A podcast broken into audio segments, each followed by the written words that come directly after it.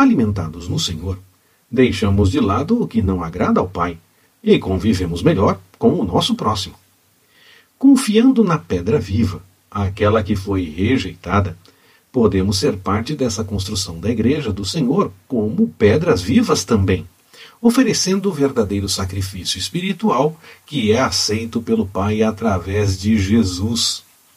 A pedra angular, que é Jesus, é preciosa para quem crê, mas é de esquina para os que não acreditam.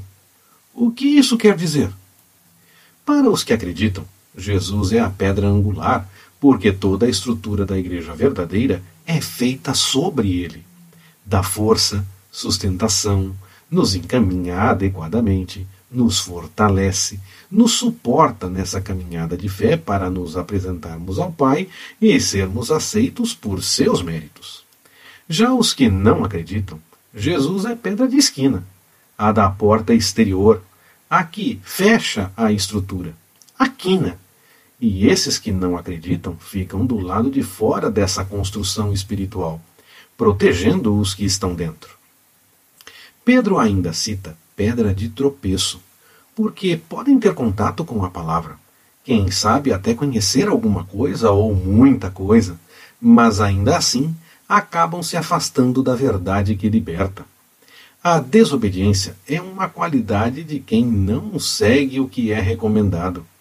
Conhecendo ou não, por conta do pecado, muitos acabam tropeçando na palavra. Muitos dentro das comunidades de fé estão assim. Conhecem muito, mas deturpam o entendimento. Vivem de forma estranha o que a palavra diz. Fora também tem, claro. Para esses, precisamos testemunhar a verdade que liberta, chamar ao arrependimento. Não é o caso de arrancar o joio, porque devem crescer juntos, mas tomar cuidado com o testemunho dos que contrariam a palavra. Que possamos dar testemunho real e pregar a verdade para que as pessoas tenham a chance de corrigir o caminho em Jesus.